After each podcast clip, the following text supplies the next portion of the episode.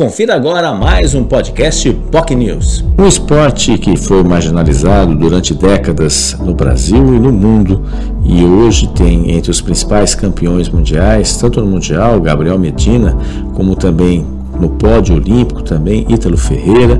O surf brasileiro, obviamente, hoje vive um outro patamar. Mas no início, isso não foi bem assim.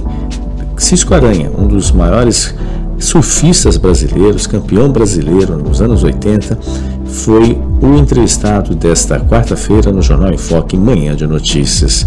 O Cisco, que tem um trabalho fantástico à frente da Escola de Esportes Radicais, no posto 2 em Santos, na Praia de Santos, ganhou referência aí por ser a primeira escola pública de surf no mundo.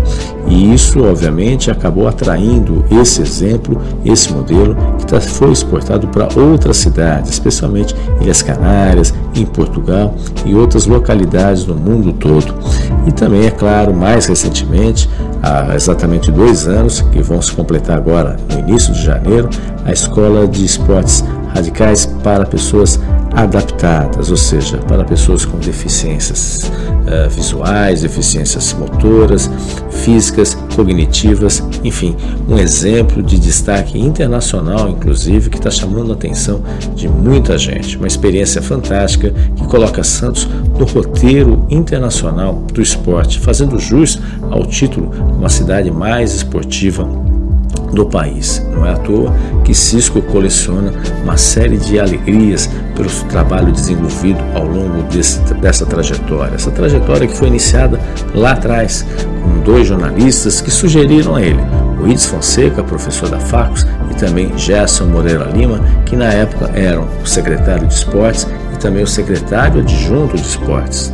E isso acabou sendo, de certa forma, o pontapé para a ocupação daquele espaço pequeno, que era um antigo espaço de uma empresa de telefonia, antiga Telesp, que funcionava ali no Posto 2, para dar vida e alegria para centenas, milhares de pessoas. Hoje, inclusive, não são só os jovens que participam da escolinha de esportes radicais, ao contrário, já praticamente entre 25 a 30% das pessoas têm mais de 50 anos que fazem do esporte, em especial o surf, uma forma e uma qualidade de vida, de ver a vida com outro olhar, o contato direto com a natureza.